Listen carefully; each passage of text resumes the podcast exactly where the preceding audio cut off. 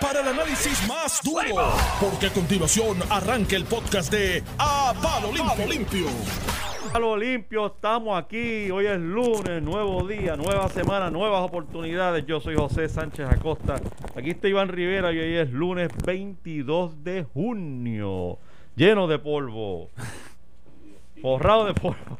Borrado de polvo, esto es una cosa. Borrado de polvo venía yo por ahí, no veía ni para el frente. No se ve, no es una cosa. Hay que guardarse, hay que portarse bien y, y evitar salir y estar al aire esa es la libre. recomendación principal. Como Iván Rivera que se fue para el gimnasio, dice él, que se fue para el gimnasio tempranito y que convenientemente estaba cerrado.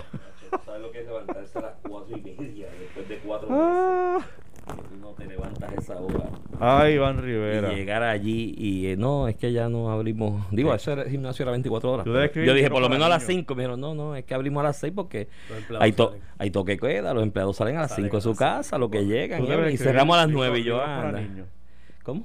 Tú le debes escribir, si me escucharas cuando hablas, te- que te sabías que llevo tres veces diciendo, debes escribir libros para niños. Ah, de verdad. No, no, pero de verdad. Me pasó esa experiencia, pero nada, iré por la tarde. Irás, En irás la y lo contarás. Donde quiera que tú vayas. En Mira la el tarde. otro, mira el otro. ¿Y tú? ¿Tú vas al gimnasio también? Eh, no, yo ¿Tú camino. haces ejercicio? ¿Tú has hecho? Sí. Sí. Eh, caminar. Camino bastante por la Es urbanización. que usas esos jackets. Ahora no puedes por el polvo del Sahara. Sí, Es que no. usas esos jackets holgados y uno no ve la musculatura. No, no, muy musculatura, eh. La de Culebro Mendoza. Si conoces el personaje, tengo la misma, la misma, la misma en, musculatura. en esa definición. En ese, en ese range, ¿no? El que nos oye dice, oye, Sánchez de Acosta debe ser un fisiculturista del carajo.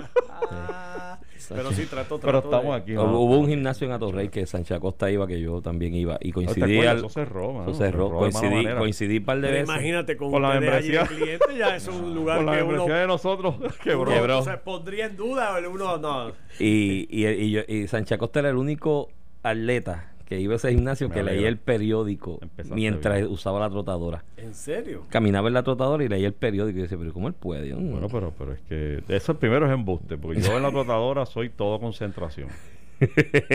Vamos a empezar por ahí. Mira, oye, siguen los casos, siguen los casos del coronavirus. Mira, en Florida, ¿tuviste eso, Iván? Hay un incremento. 3.494 casos ayer, Día de los Padres. Y en los últimos cuatro días, 14.000 casos. Tienen un promedio de 4.000 casos diarios, mi pana. Está fea, fea la cosa. Incluso órdenes revirtiendo la, la apertura de restaurantes. Y aquí, ¿qué pasó en Canona? ¿Qué pasó en Ciales? ¿Y dónde más? San que Germán. Y San Germán. El secretario dijo esta mañana que él no lo quería llamar un- unos brotes, sino porque eran casos a Unos seguir. exabruptos. Una Eran concentración. Casos, casos a seguir y que le iban a dar. Pero de ese tema de la Florida, el secretario dijo temprano en la mañana aquí unas declaraciones que crearon. Hay que cerrar la el aeropuerto para Florida. Él dice lo siguiente sobre las pruebas compulsorias en, la, en, en- en el aeropuerto, ¿no? Sobre los que vienen de la Florida, dice, lo hemos estudiado y tenemos el poder para hacerlo compulsorio, pero seguiremos de manera voluntaria, dijo el secretario de Salud. De hacer que ¿Bajo cuál ley? ¿Bajo cuál ley? Lo de las pruebas obligatorias, Obligatorias a los que vengan de la Florida. Él lo que sí dijo es que ha empezado una campaña de orientación para que los boricuas le pidan a sus familiares que cuando lleguen de la Florida que se hagan la prueba en el aeropuerto y que le enseñen. La opinión legal, bajo qué ley es. Mi pana. no se lo habían dicho, aquello es cuestión de hay algo ahí, una cláusula Chico, pero eso es bajo la declaración de emergencia, Iván Rivera. Ajá, ajá. Estamos, estamos en emergencia y hay Dale. que hacer las cosas. Suerte con eso. Pues, ¿Bajo qué ley te mandan a ti a quitar los zapatos en el aeropuerto? Bajo y la correa federal, y la... bajo una ley federal De- del ¿Declarada por qué? Por una, de- Patriot por Act. una declaración de emergencia. Exacto, levantada legislación y Pues. aprobada en el Congreso. Pues, pero de eso llegará pronto. Eh, eh. Ay, sí, chacho, ya Trump dijo que iba a hacer menos No pruebas. Dijo, ustedes son bien brutos. Es distinto el terrorismo. Trump dijo ya, el Trump dijo, voy a hacer menos pruebas. Sí, pero tuviste el poder de convocatoria de Donald Trump, aunque Otto presentó una, una teoría en su segmento, no sé si lo ¿Qué escucharon. dijo? No, pero porque estaba Bloomberg- escuchando Iván. No, pero Bloomberg, Bloomberg, Que aparentemente en el lugar donde se iba a hacer el rally es con unos boletos. exacto. Entonces, unas personas estratégicamente acapararon los boletos Que eran niños. y los boicotearon. Con la y entonces no fueron, con- y no fueron. Y entonces obviamente Sí. los espacios estaban y no fue nadie al radio. Entonces cuando la gente trataba de entrar, adiós, pero es que no hay boleto, está todo lleno. Este, ah, mira, no podemos... Troleado el presidente. Y se lo han pasado por la piedra y aparentemente son unos chamacos. Unos ¿no? niños, adolescentes, exacto. teenager, teenager. Sí, aparecieron. Y de hecho hay un... En Son mis Bloomberg- héroes. En, Son Blu- mi- en Bloomberg. Digital salió el reportaje y ponen screenshot de varios de los Twitter, como diciéndole unos nenes a otros, ¿cuántos tú conseguiste? Yo 20, ah, yo 26, te gané. Eh, Pero tú Son mis que- héroes. Oye, déjame decirte, eh, ha sido una semana bien difícil, unas semanas bien difícil para el presidente Trump. Uno, eh, la- el, el intento de censura del libro de John Bolton, el ex eh, asesor de, de seguridad nacional, El bigote más sexy de el Estados bigote Unidos. más sexy del ¿Quién dijo eso? Este, Normando. Normando Yo hablando cosas serias, mira con lo que sabe Normando. El bigote es un- hay un estudio, hicieron una encuesta. no visto el bigote. pues, Sí, lo he visto, no lo he visto, lo he visto, lo he visto. Tengo una foto aquí.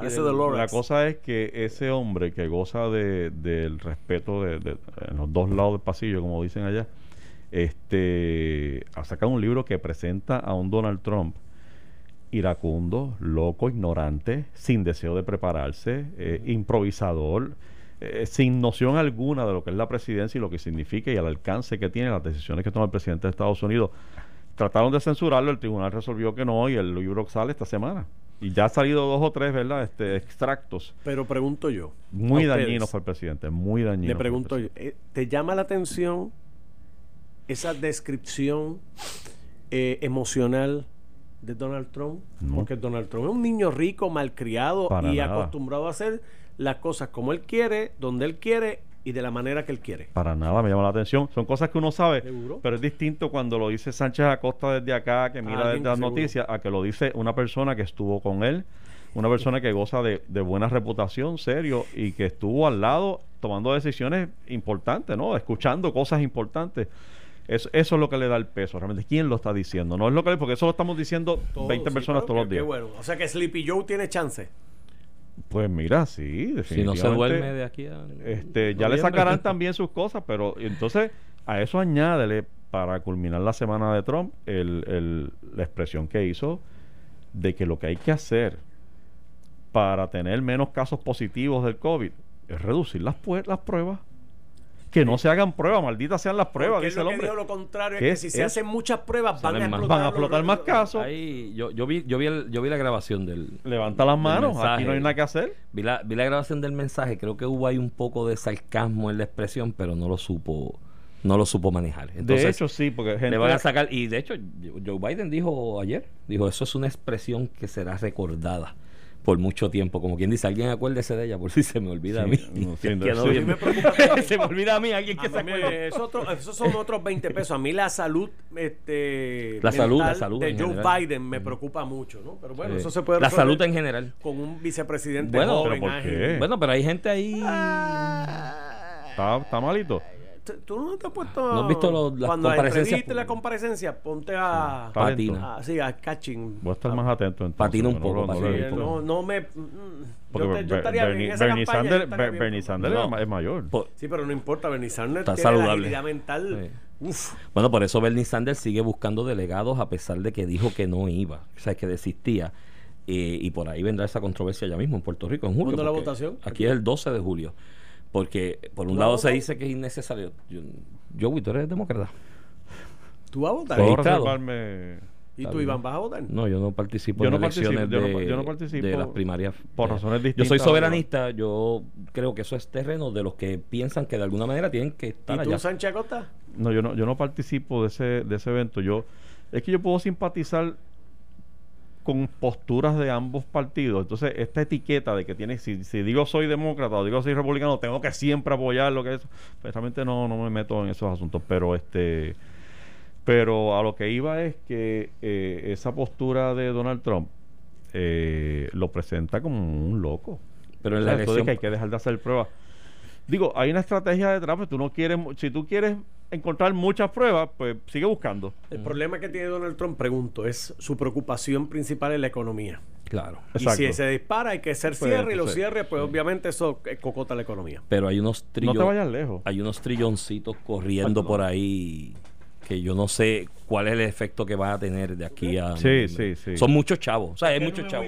Sí, con chavos en el bolsillo es más difícil protestar. Tú sabes. Y Y, hay otra cosa que tenemos que. O sea, Trump corrió bajo esos mismos eh, planteamientos que se hicieron sobre su carácter en el 2016 y prevaleció.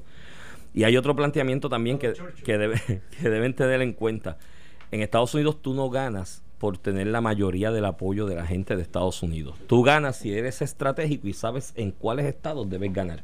Que o prevalecer. Trump perdió con 2 exacto. millones el voto popular. Sí, sí, la- Como también Bush hijo frente a perdió Al Gore. en el voto popular. Entonces tú veías la- el comité de campaña Hillary la noche de las elecciones del 2016 y ya los rostros eran de qué está pasando aquí. ¿Eh? ¿Qué es lo que está pasando aquí? Y tú sumabas y restabas. Obviamente la mayoría de los estadounidenses en el voto popular estaban a favor de Hillary. Pero tú no ganas así y tú ganas ganando estado. Claro, eso es otra cosa del colegio electoral que bien valdría un día que ustedes se saquen un programa. Ahora vienen unos feriados interesantes en, en julio. Gracias. Y ah, les sugiero un programita para hablar de esas cosas, los conceptos del colegio electoral de Estados Sí, Unidos sí. y bla, bla, Y bla. lo importante que Sí, es porque tú no vienes el día de Navidad a explicar esas cosas. Sí. Vente el día de Navidad para que lo explique. Pues sí, yo vi, pero eso es lo que hay. pero, pero sí, mira, lo que pasa es que cuando tú tienes chavo en el, en el bolsillo, que es la estrategia ahora republicana, si tienes chavo en el bolsillo, eh, la gente se olvida de las penas. Mira, cuánta gente no andaba por ahí maldiciendo a Briseida Torres, la secretaria del Trabajo, y tan pronto les llegaba el cheque, ¡Ave María! Ahora hay que felicitarla porque todo lo que ha hecho, y mira para allá cómo se ha fajado. ¿Sabes? Eh, Con chavo en el bolsillo, tu perspectiva cambia. Y hay de chavitos corriendo, hay chavitos. Y hay chavitos, cor- sin duda hay chavitos corriendo y lo que falta. que- Trillones, son trillones. lo que un poco yo creo que es lo que ha metido en problemas a Puerto Rico en términos del- del diseño al construir su, su presupuesto. Y eso sería bueno discutirlo en otro contexto, pero te quería traer este otro ángulo. Y es que en una movida que yo considero parecida, eh, oye, y en- no en ánimo de faltar respeto, pero, pero en ánimo de, de establecer una analogía, tú dices que Trump eh, decide, no, hay que, no vamos a hacer más pruebas, ¿para qué? Para que no salgan más casos. Es decir, ocultar un poco el caos eh, que tiene Estados Unidos sumido en, un- en una nube de, de temor, de que de, de si arranco o no arranco, de que si me cierran las- los restaurantes, las cosas. Eh, pero yo creo que la decisión que tomó el Departamento del Trabajo eh, ayer de, de cerrar ya el servicarro del centro de convenciones, en alguna medida obedece a, a evitar esa imagen, a evitar el retrato, evitar la noticia, el noticiero del caos. Es decir, la noticia de que mira la fila que hay que no termina. ¿Qué hay próximamente? ¿Tú quieres llegar al 9 de agosto, el día de la primaria, Con la fila. con una fila allí que llega hasta Puerta de Tierra? Tú no quieres eso, tú no, tú no quieres que el 8 de agosto, el 7 de agosto, el 6, el 30 de julio, tú no quieres que hayan periodistas allí y gente diciendo, estoy durmiendo desde ayer aquí y no me han dado un chavo. Tú no, tú no puedes tener eso como, como, ¿sabes? Lo estoy presentando como una cuestión de estrategia política. Sí, sí, Yo que- estoy seguro que detrás de la decisión, en alguna medida, eso pesa. Pero es que eso es lo que hay. O sea, Tenemos, que sacar del medio ese revolú. O sea, la fila va a ser la misma, de alguna manera, pero, Pero en en las otro lado. oficinas regionales. No, Exacto. Entonces, vete a estas oficinas regionales pequeñas que puede haber, qué sé yo, en Mayagüez, en Arecibo, no, no sé cuántas quedan del Departamento del Trabajo, y vas a tener haciendo gente, a, a filas, a gente haciendo fila para ir a un buzón, echarle un papel, que sabrá Dios cuando alguien coge ese papel y lo tramita y lo trae entonces acá a San Juan donde están haciendo el trámite y va a seguir la gente sufriendo de lo mismo, de no recibir el dinero a tiempo. Ahora, en lo que es proyección, no los vas a tener todos apiñados en el mismo sitio quizás retrase el proceso de la recepción de los fondos y de recibir el beneficio a los trabajadores, pero no están en la fila. Y no, y no caigo mal. Y como es prácticamente imposible para los medios de noticias visuales, ¿no? que son los que de ordinario retratan esa realidad de esa fila con más crueldad y las redes sociales y demás, eh, pues los tienes esparcidos. No, no vas a tener los medios en siete, ocho lugares distintos, ¿me entiendes? El mismo día.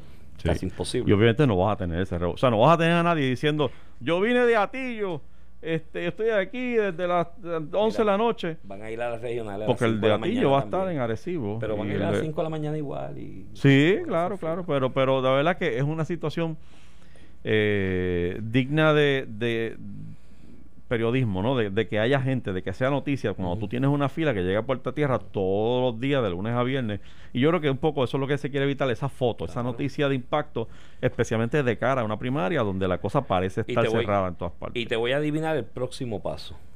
Después de haber movido las filas a los ¿Qué reyes. tiene que ver con qué tema? Dime, ah, de- Con el del desempleo. de desempleo, dime a ver. Y te voy a pedir el próximo paso. Para. Estamos a finales de junio, principio de julio.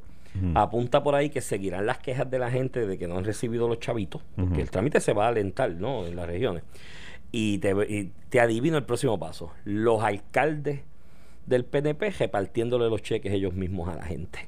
Convocándolos a la alcaldía diciéndole, mira, es que el cheque tuyo debe estar en la alcaldía para que lleguen el alcal- a la alcaldía y el alcalde y el ayudante del alcalde correspondiente le entregue ese cheque a la mano, a la persona. Y El- donde no haya alcaldes del Partido Nuevo Progresista, habrá un representante de distrito en la del partido. En la misma. En la misma, del Partido Nuevo Progresista, entregándole el chequecito ahí. Y estamos contigo, te trae los chavitos del desempleo. Eh, eso es así, mano. Y, y digo, es lamentable que vivamos eso en Puerto Rico, pero estamos viviéndolo así desde que yo tengo uso de razón, yo. Y desde los 70, 80, esto es la misma. Y la misma. La misma en la misma. En la misma. Así que eso es lo que viene. Mira, este, pero la noticia del momento parece ser la aprobación del código electoral, mi hermanito. Este, la gobernadora le han caído arriba. Ayer le cayó arriba medio mundo. Todo el que no es PNP le cayó arriba a la gobernadora por firmar el código electoral. Yo creo que las palabras más fuertes las tuvo Charlie, Charlie Delgado, que, que le dijo hasta mentirosa, le dijo embustera a la gobernadora. Le digo, sí. Sí, que embustera porque ella se ha comprometido a no firmar el, el código si no había consenso. Y yo pensé tanto en ti, Iván Rivera, ¿Por qué? Porque tú anticipaste, de verdad que tú, tú en, tu, en tu amplia sabiduría. Tú identificaste, tú me dijiste... Sigue hablándome así, que me, Claro, me que no, ¿para qué estoy yo aquí? ¿Para qué estoy yo aquí? No, pero cuando estaban dirimiendo el nombramiento de Carlos, del licenciado Carlos Rivera como secretario del Trabajo, usted dijo primero que nadie, eso se está negociando a cambio de la confirma, de la aprobación del código electoral. Y no hubo ni, ni 24 horas de disimulo cuando efectivamente el código Por electoral estuvo, se estaba 24 o aprobando. 48 horas. Así que yo, ponme, ponme, ponme, ponme aplauso fuerte para Iván Rivera. Ponme el aplauso fuerte, Nelson, ahí. El No hombre fajado allí, Aquí no me ponen efectos. aquí no hay efectos, pero tú siéntete como si estuvieras recibiendo un aplauso sonoro ahora mismo por tu sagacia política, ese instinto de comerío, voy a- barrio. Voy a apuntar esa palabra, sagacia, para buscarla ahorita en, en la, en la A ver si tiene que ver algo con mi madre. Sí, sagacia la voy a apuntar y la voy a buscar ahorita en el diccionario a ver. No, pero se crea esa impresión. Hay mucha gente que está bajo la impresión, como tú, como estoy seguro que es la tuya, porque lo dijiste antes Lo de que ocurriera incluso, de que la aprobación del Código Electoral se dio en una negociación entre el presidente del Senado y la gobernadora de que tú me das esto y yo te doy lo otro.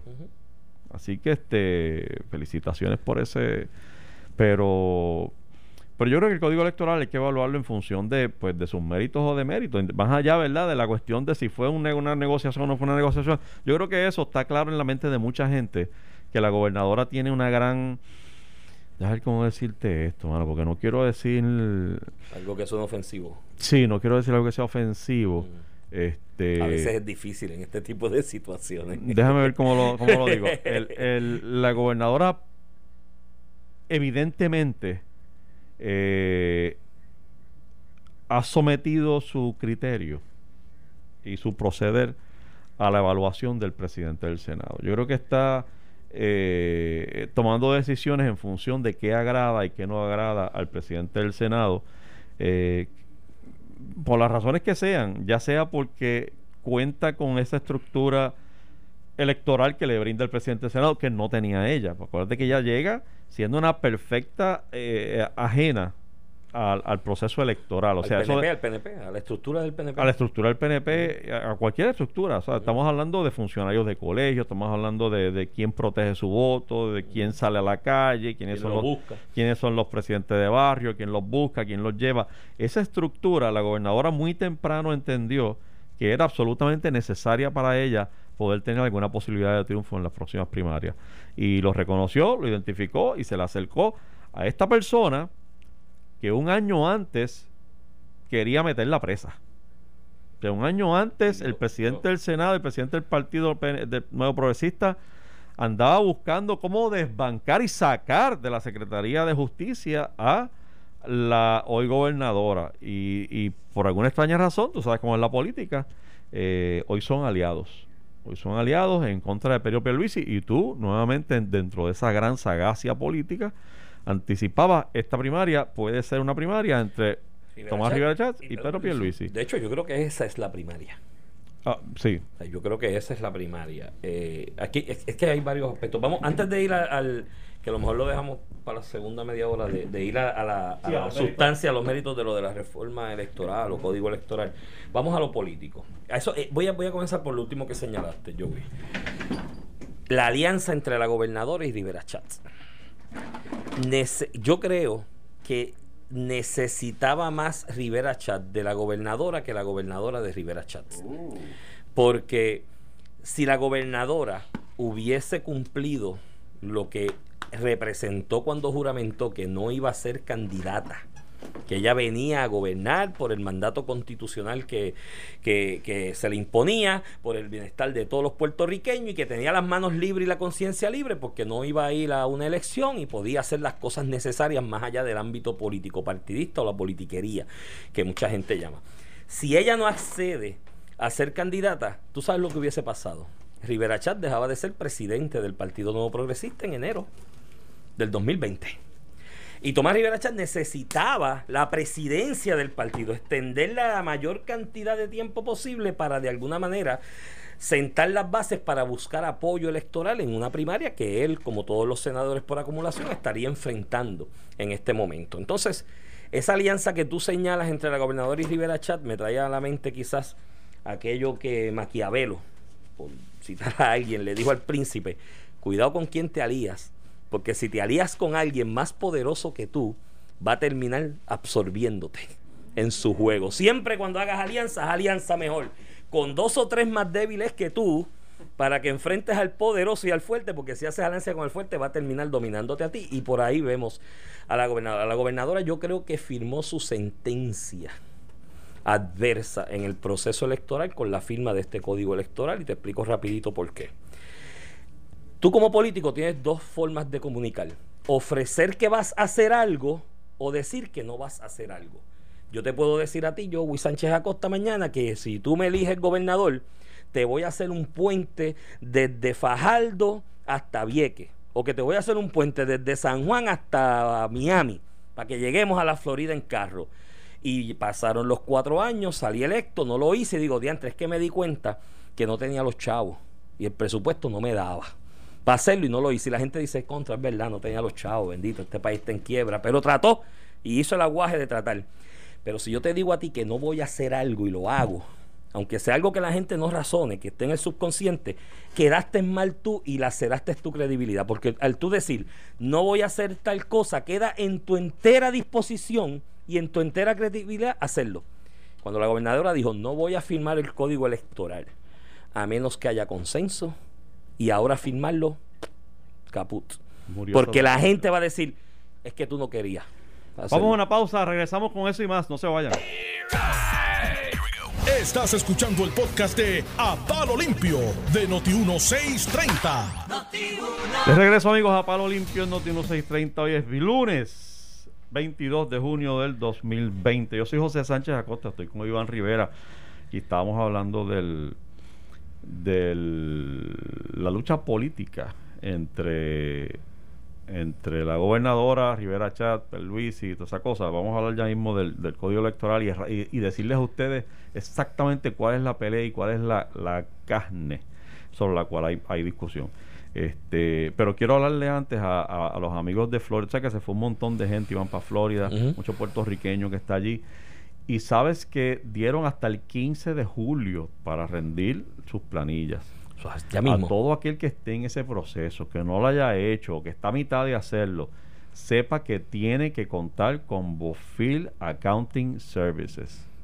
Estamos hablando de todo lo que usted necesite hacer para rendir planilla, consulta contributiva, eh, al 407 703 2506 407 es el área 703 2506 apunte número.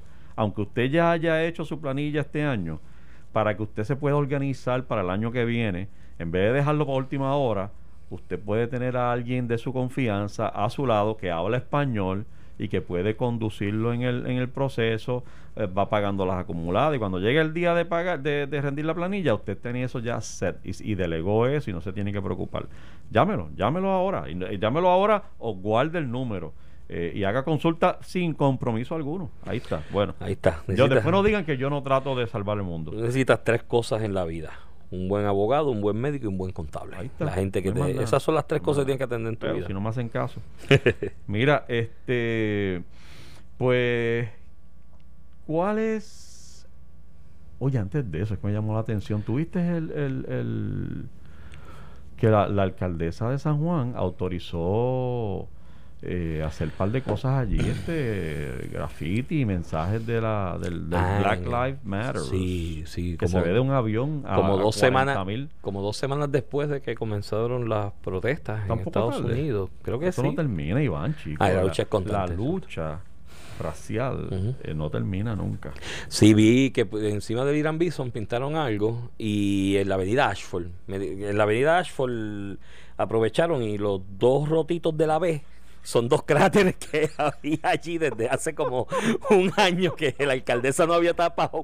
Pero para aprovechar, por la B aquí, aunque esté separado, y, y los dos cráteres de la carretera de la avenida O sea, que no es que se veía mejor, era para utilizar efectivamente los hoyos, Exacto, los sí, hoyos en la porque- carretera. Sí, porque si no, si no, si no, si los dos cráteres no los hacían, los rotitos de la B, después la A te quedaba descuadrada este- porque son dos cráteres que están allí en la Ashford, Ese pero no hace. sirve. Oye, pero no, y si te, y si te vas de la Ashford para el Eduardo Conde, y muchacho, en el Eduardo, el Eduardo Conde no lo podías pintar, brutal, punto. Casi que cargar el carro, te da hasta pena con el carro. La, la calle Serra, en la calle Serra puedes escribir puras B para aprovechar los rotitos. No, pero broma aparte, pues nada, hubo una manifestación y está chévere. Está ahí el techo del Irán Bison que se ve de los aviones cuando tú estás por aterrizar. 40 mil pies. Los del Ashford no se ve tanto los aviones, pero Bueno, ahí está. Mira, ¿cuáles son los méritos y los deméritos del Código Electoral? ¿Por qué protesta tanto el Partido Popular, Iván Rivera? ¿Qué, ¿Por qué llora el Partido Popular? ¿Qué pasó ahí? porque si no llora, pues. Ajá. no, mira, eh, yo, yo, yo puedo entender. Aquí hay un par de planteamientos sobre el código electoral, aparte de lo que te dije antes de la pausa, que si la gobernadora dijo no voy a firmarlo si no hay consenso, y lo Claro. firmó. Ya tú dices, pero esto no depende de otra cosa más que de tu pura voluntad, y no en- engañaste o algo, dirá la gente, ¿no? Pero hay, hay, hay Sin enmienda, porque la gobernadora no, no enmendó nada. No, No, no, no, no, lo firmó, lo firmó. como llegó. Mira, y lo único que se había eliminado de la propuesta original fue lo del voto electrónico, pero da- vale hongo porque no daba tiempo de implementarlo de ¿Vale aquí qué? a ¿Vale qué? hongo. ¿Qué es eso? Es una expresión pueblerina de cuando algo vale poco o no vale la pena, vale hongo. ¿Para qué sirven los hongos? Los hongos no. ¿Y de qué barrio es estorbar. eso? Yo nunca había escuchado eso. Pues mira, sabes que, Eso que vale es del barrio El. Verde de Comerío. Que fue donde yo me crié. Pues dime lo que vale hongo. Lo que vale hongo lo de, de eliminar el voto electrónico porque no daba tiempo de implementarlo, de todas maneras, de aquí a noviembre. Así que eso vale hongo.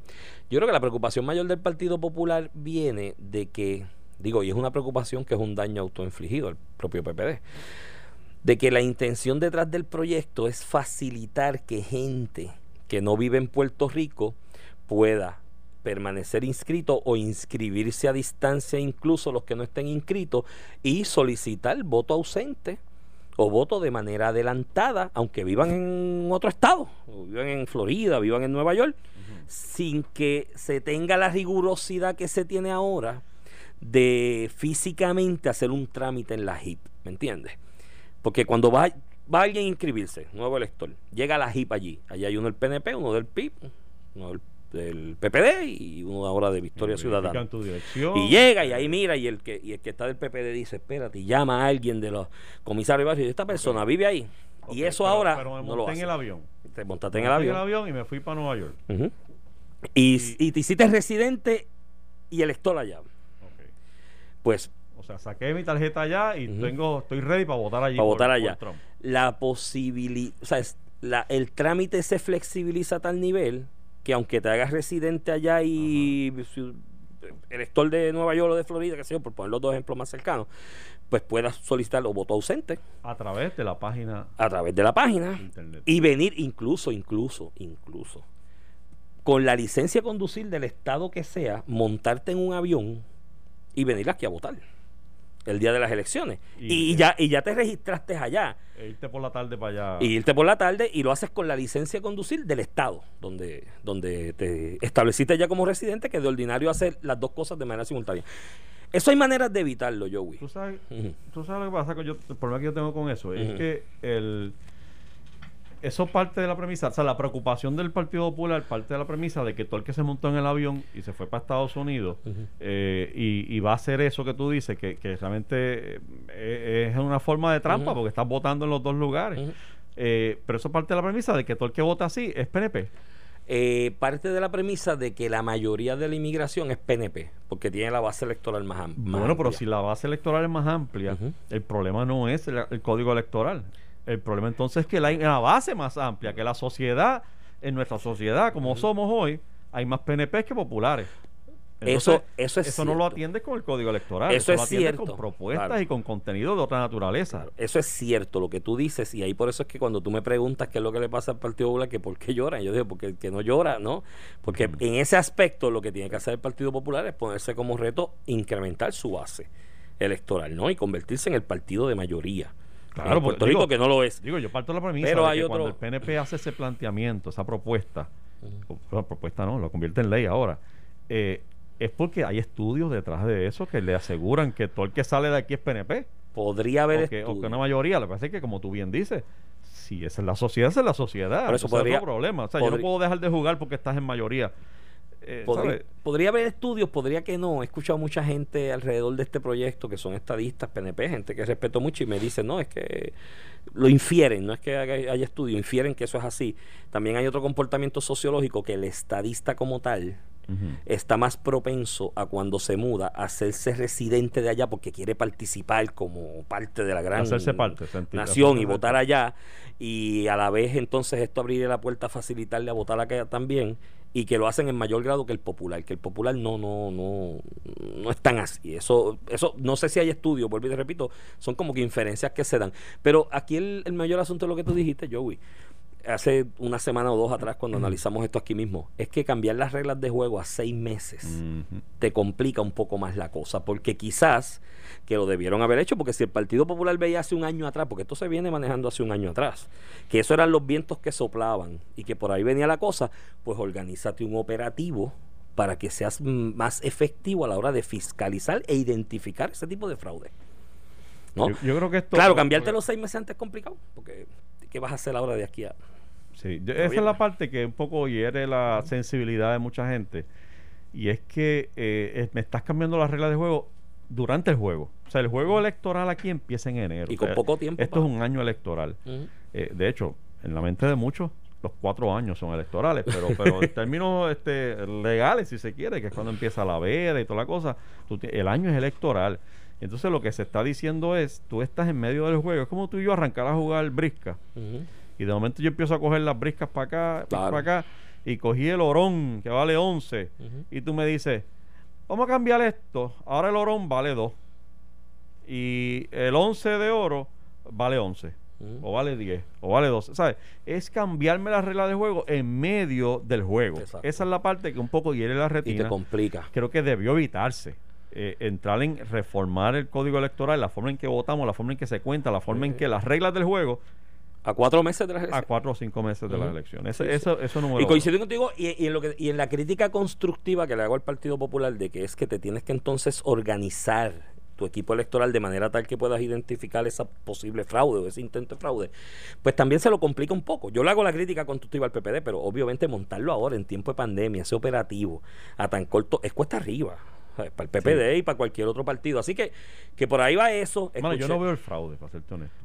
Sí, puede, puede no haberlo. veo el fraude. Puede haberlo. Puedes tener gente estableciendo residencia en dos estados distintos y votar en los dos, que eso es fraude. O sea, si tú eres residente de un estado, eres de un estado. Y no, si pero olvídate no. lo que pueden hacer allá. Yo te estoy hablando de, con, con relación a Puerto Rico y a la ley electoral en Puerto Rico. O sea, una persona, yo digo, yo parto de la premisa eh, de que, de que tú dejes votar allí donde la administración pública te afecta. Exacto. Porque si tú vives en Nueva York o en Florida y esa es tu Yo vivo en Nueva York y ya llevo 20 años allí. y te va a quedar allá. Este, y me voy a quedar allá y de momento estoy metiendo la cuchara acá, pues no, nunca he estado cómodo con eso, Claro. aunque reconozco el argumento de muchos de que pero es que mis hijos están allá. Sí, pero tienes que tratar de evitar, pero tienes que tratar de evitar de que eso pase, porque tú tienes razón en ¿De el que planteamiento de que si ya yo me establecí acá y hago actos afirmativos de establecer mi residencia en Florida, por ponerle ejemplo, eh, que vote en Puerto Rico, porque no es honesto, ¿no? Eh, parte de un, planteamiento de deshonestidad que de alguna manera raya en, Pero es que en yo el no, yo no- ni siquiera es honesto yo lo llamo, yo lo llamo, es, es realmente es que no no entiendes, o sea, tú, no, tú no, no estás siendo afectado por las decisiones que se toman aquí, Eh, pero sí vas a influenciar claro. y decidir sobre la persona que va a tomar esas Y decisiones eso es que no te van a afectar a y ti. eso es justo.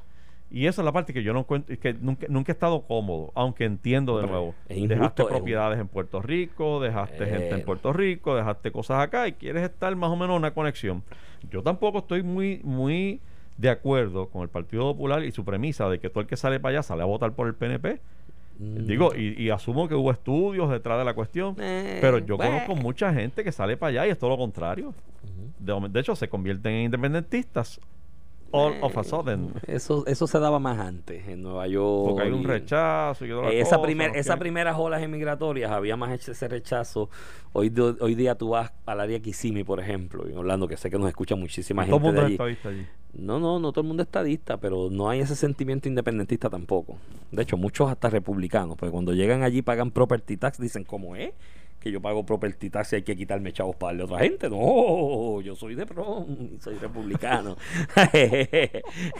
a, a ese estudio. Y últimamente en Kissimmee, si habla, el problema no es hablar español, el problema es hablar inglés. Si hablas inglés en Kissimmee, todo el mundo te mira y dice que tú dices, ¿qué? no, que yo no hablo español. Pues para la escuelita y aprende, brother. Eh, es otra creo- época. Yo creo que el Partido Popular y, y el que critica, y no solo en este plano, con el Código Electoral, en todos los planos, si criticas tienes que dar la propuesta, tienes que dar Sí. exactamente cómo lo Pero harías hay, tú. hay- yo vi. es cuando, cuando hablan del terremoto y la respuesta Claro. del desastre tal, del huracán y la pandemia.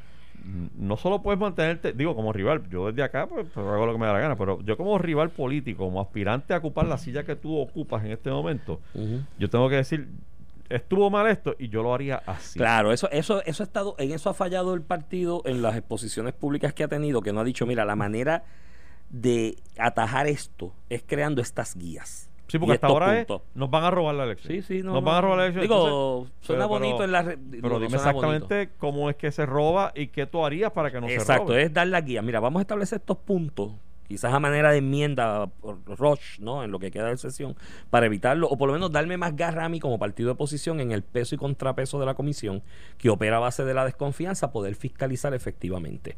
Porque yo escuché a, a doña Lolin esta mañana, que es la comisionada electoral del PNP, a quien respeto y distingo mucho y sabe mucho del sistema electoral. O sea, ella se conoce aquello y la comisión de arriba para abajo y es una gran funcionaria diciendo, bueno, pues si esto siempre ha funcionado en la desconfianza, pues que hagan la asignación y en la junta, que evalúan voto adelantado, hagan lo correspondiente, pero es que de la forma en que está la ley me da poquito para para yo agarrarme, ¿no? Debería el Partido Popular promover enmiendas, no ir al tribunal, porque ya están por ahí, el Colegio de Abogados, el Partido Popular, voy a ir al tribunal, ¿qué va a hacer el tribunal?